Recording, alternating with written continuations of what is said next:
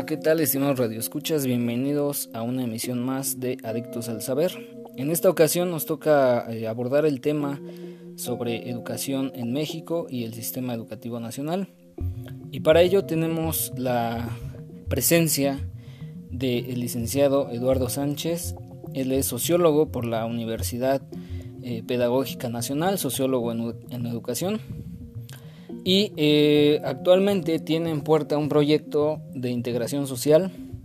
Su tesis la hizo sobre el abandono del campo en una escuela de corte rural en el Estado de México. Y pues ahora nos acompaña con su presencia para realizarle una serie de preguntas en el tema de su especialidad, que es la educación. Eh, le vamos a dar la bienvenida y vamos a discutir aspectos importantes sobre el sistema educativo nacional. Eh, muy buenas tardes, este, licenciado Eduardo Sánchez. Bienvenido a su programa Adictos al Saber. Es un honor estar aquí con usted. Muy buenas tardes, agradezco la invitación. Un saludo a los, a los que nos están escuchando del otro lado. Y bueno, sin más, más preámbulo, pues abordemos el tema, ¿no? Creo que uno de los ejes fundamentales, no solo en, nuestro país, sino a nivel global, es el sistema educativo precisamente eh, para efectuar grandes cambios. Y para comenzar a hablar sobre el tema educativo, es necesario también remontarnos a la época prehispánica, en, donde podemos encontrar un sistema también muy complejo, ¿no? Espero eh, ser lo suficientemente claro para aterrizar estas ideas.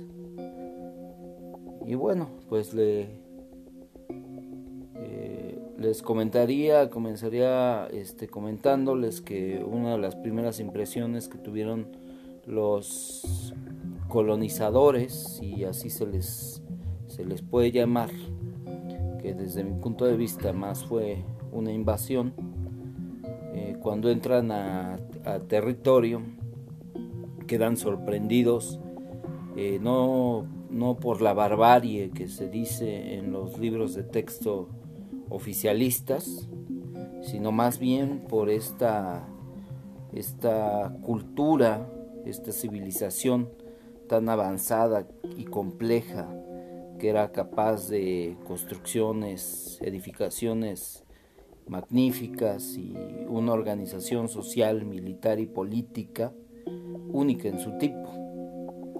Y en la base de esta complejidad se encontraba su propio sistema educativo, ya de por sí eh, muy diverso en cuanto al sistema que se manejaba en esa época.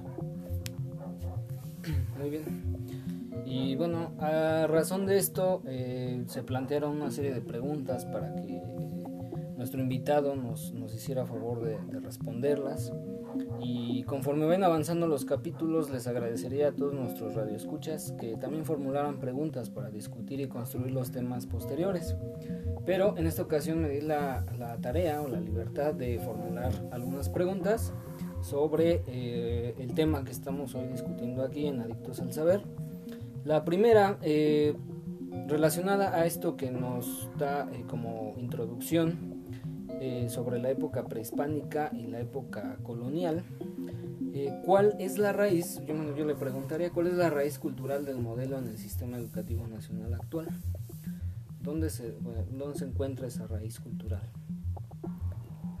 Bueno, para llegar a esa raíz este, tendríamos que avanzar eh, años más adelante. Eh, comenzaría diciendo que en esta parte, rescatando a manera de introducción, como ya bien lo señalaba usted, es precisamente eh, esta parte que nos cuenta la, la historia donde los sacerdotes y exploradores eh, relatan en los libros y en sus escrituras, eh, particularmente de la gran Tenochtitlan, por que en ese momento se daba eh, por hogar el nacimiento de un niño, se ofrecía al Calpulli, que era, o Calpulli, que era el barrio, la familia o la comunidad, para que se nombrara y, o se entregara un símbolo de oficio y que este oficio se ejerciera cuando tuvieran la edad eh, requerida los, los niños.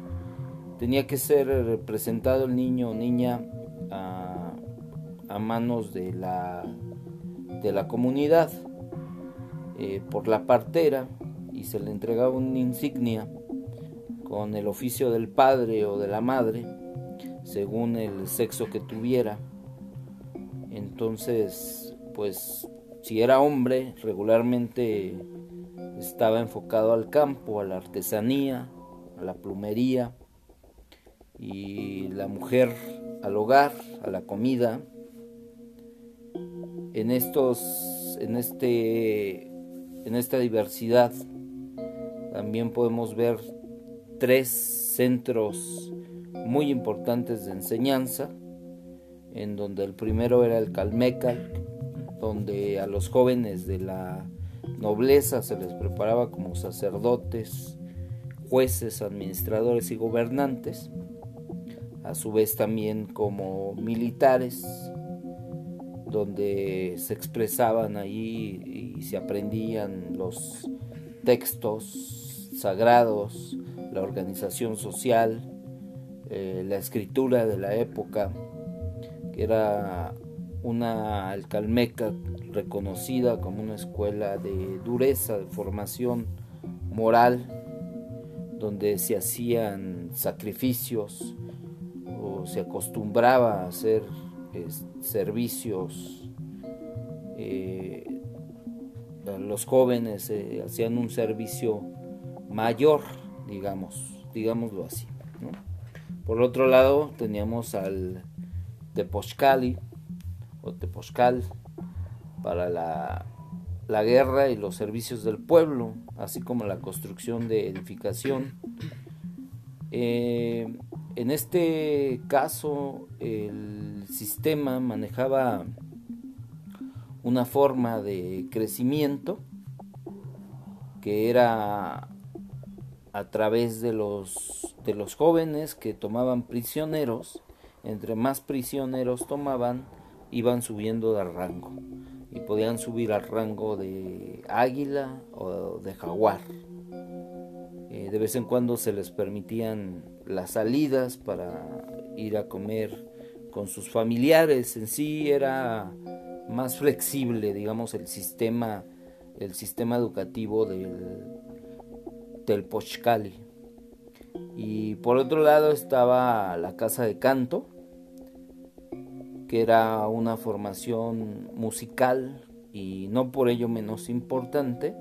Ahí se celebraban pues las fiestas religiosas y los trabajos comunitarios. Tenía la importancia de, recaer ahí este, en sus cantos la belleza y la alegoría a, a la naturaleza y así como los, los dioses.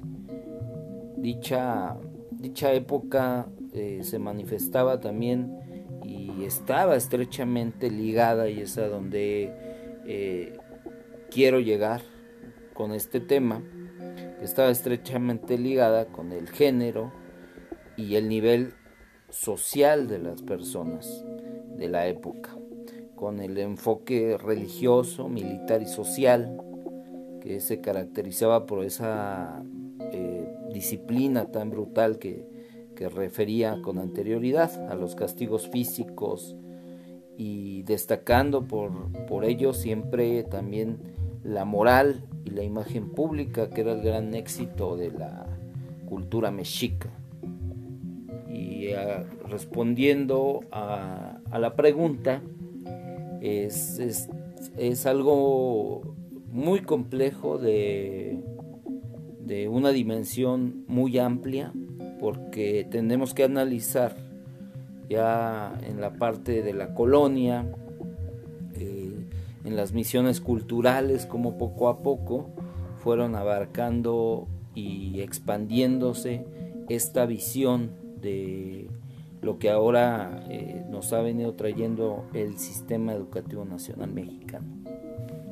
Muchas gracias. Entonces con esto podríamos decir que venimos arrastrando ese arraigo cultural y por otro lado, no sé si esté yo en lo correcto, se podría decir que la educación se ha visto de, una forma clasista, ¿no? Desde ese momento y no sé si actualmente eso que se dio en su momento siga teniendo ciertas repercusiones. Así es, es algo que se viene arrastrando de, todas las sociedades. Tal vez la, la, visión cultural eh, o sociocultural que se vivía en la época prehispánica era una cosmovisión sí totalmente diferente a la cosmovisión que tenemos ahora ya eh, de como clase social, ¿no? Era ah, las posiciones eh, totalmente diferentes por esta cosmovisión que se tenía de, las deidades, de este contacto con la, con la tierra, con la naturaleza, y que ahora pues se ha venido convirtiendo todo esto pues, a raíz de, de la colonización como meramente una parte más es comercial la educación y sobre todo eh, las clases sociales recae también el, involucra el poder adquisitivo. O paso a la siguiente pregunta. Eh, desde su punto de vista, entonces, ¿cuáles serían los principales retos a los que se enfrenta la educación en México actualmente?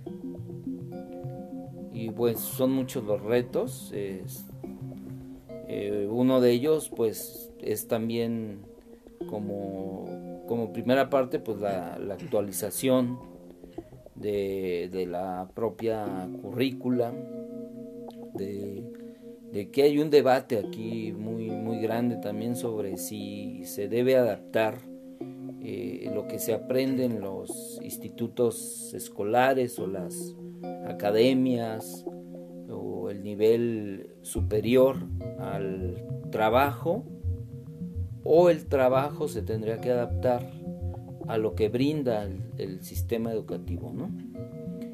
Eh, otro de ellos pues es también el incremento poblacional, el bajo presupuesto que se le otorga a las universidades públicas, las condiciones de vulnerabilidad que vive el Estado mexicano, sus ciudadanos, que eso es muy importante señalar porque no todos tienen las mismas oportunidades de acceder a los servicios educativos, aunque esta visión meritocrática que se ha venido imponiendo eh, pone en tela de juicio esta, esto que yo le estoy comentando, porque regularmente se dice que no se puede acceder porque no, no se quiere, pero no se toma en cuenta el entorno social en donde se desarrolla cada una de las personas que a veces no pueden acceder al sistema educativo. En fin, es algo muy complejo que no se podría determinar con una, una sola respuesta. La cobertura podría ser otro, otro de los retos a los que se enfrenta la educación y que con la educación rural también.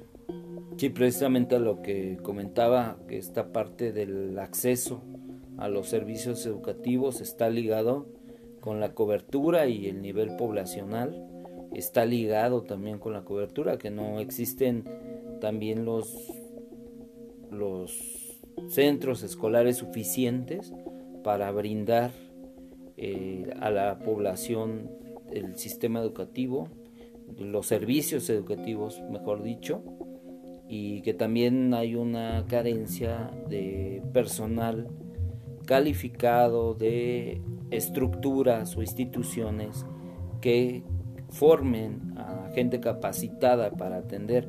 Si bien las normales han venido desarrollando una función muy importante y instituciones de nivel superior también es insuficiente aún para brindar a la población que así lo desee y garantizarle el acceso a la educación. Muy bien, gracias. Eh, paso a la siguiente pregunta, si no tienen algo más que agregar. El paradigma actual en la educación a nivel mundial promete una sociedad crítica y consciente o todo lo contrario. Es muy buena tu pregunta. Eh, eh, creo que sin indudablemente ha venido un, retroceso donde a la sociedad se le, se le ha cosificado y se le ha vuelto un objeto más. Y basta leer a Simón Bauman que habla de esta cosificación del, sujeto social, donde cada vez se requiere menos, menos personas críticas y analíticas y en franca decadencia veo que sí este, hay, hay menor, eh, menor formación crítica en las estructuras educativas. Por eso supongo la reducción de horas en materias como por ejemplo filosofía, eh, sociología, historia, eh, artes, supongo que esa es la una de las raíces importantes de este problema. Sí, las ciencias sociales en general han, han venido este, teniendo una caída ya desde hace varias décadas. De manera importante se le ha perdido el interés por parte de, del Estado, de los encargados de brindar el servicio educativo y por ello ha, venido en decadencia. Eh, última pregunta, si no quiere agregar algo más. Eh, para descolonizar la educación, ¿cuál es la ruta más sensata en cuestión en esta cuestión y digamos por ejemplo en América Latina, el caso concreto de América Latina. ¿Cuál sería la, ruta? Bueno, porque hay investigaciones que dicen que la colonización ha permeado a tal nivel que tendríamos que volver a aprender la forma en cómo por ejemplo se enseñan las ciencias, se enseñan las artes, se enseñan las ciencias sociales. ¿Cuál sería la, desde su punto de vista la ruta más sensata para desaprender todo esto que hemos aprendido a martillazos en la educación actual? Sí, es algo, pues la verdad, muy, muy difícil de lograr. No digo que, que no se pueda realizar, pero sí habría que estar pensando en, desaprender, como bien lo dice, eh, lo que hasta el momento eh, llevamos a cabo en las instituciones educativas y no volver a tomar de los mismos cimientos, sino construir algo nuevo y de acuerdo a nuestras necesidades, porque debemos de tomar en cuenta que nuestro país, a su vez, es como si habláramos de muchos países en una sola región, donde las necesidades son diferentes, eh, inclusive dentro de un mismo municipio, una misma alcaldía, las necesidades que se presentan por parte de cada comunidad es diferente y creo que también se debe de tomar en cuenta esas necesidades, por ejemplo, para sí para poner algo más, más claro sobre la mesa, eh, veía hace algún par de años un problema eh, matemático en un libro de texto gratuito donde mencionaban el problema desarrollándose en un entorno de la ciudad, de la Ciudad de México, y me llamó la atención que no se contemplaba o se más bien se hacían los libros de texto de un solo tiraje sin contemplar las necesidades de otras comunidades que tal vez nunca habían viajado o habían tenido la oportunidad de conocer la Ciudad de México y de saber inclusive lo que era el metro así por más que se escuche eh, drástico o, o, se escuche este pues a lo mejor increíble porque no tienen el acceso también a lo mejor a luz eléctrica a televisor a internet y me llamó mucho la atención que no, no se considera eh, esta parte, ¿no? Entonces tendríamos que deconstruir, deconstruir para comenzar a generar nuevos conocimientos, una nueva forma de, de aprender y modificar lo que hasta ahorita hemos venido haciendo mal de alguna manera en cuanto a la en términos educativos.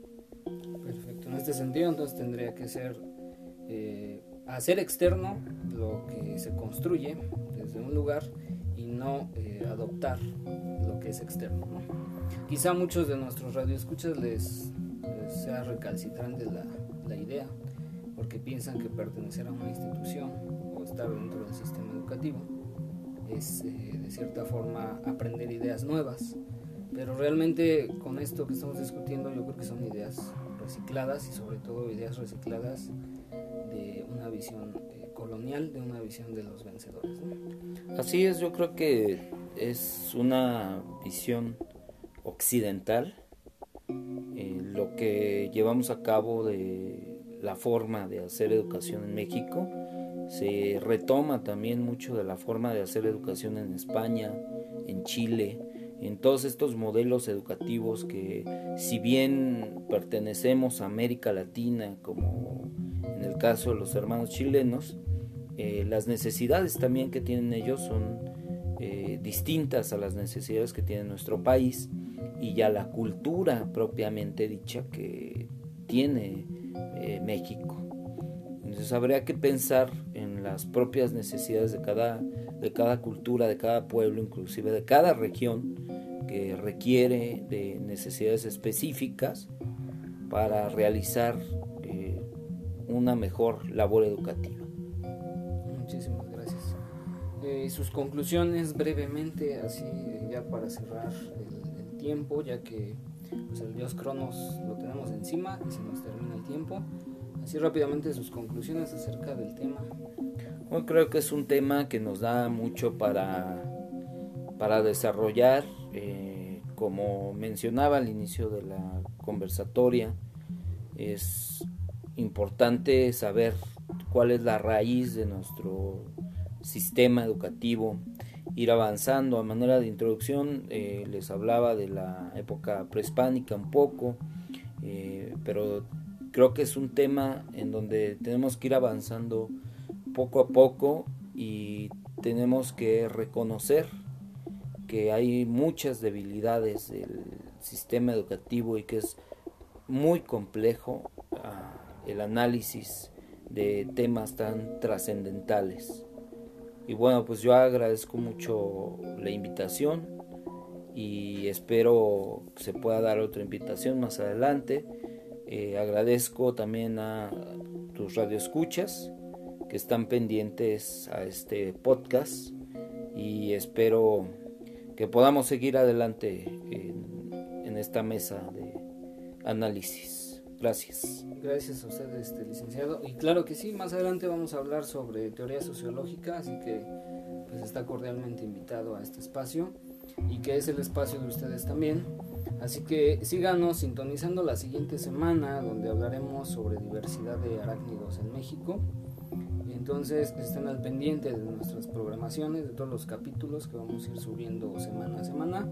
Y les agradezco mucho su atención, espero que se encuentren muy bien donde quiera que estén. Cuídense mucho y recuerden, inyectense el saber en las venas porque aquí somos adictos al saber.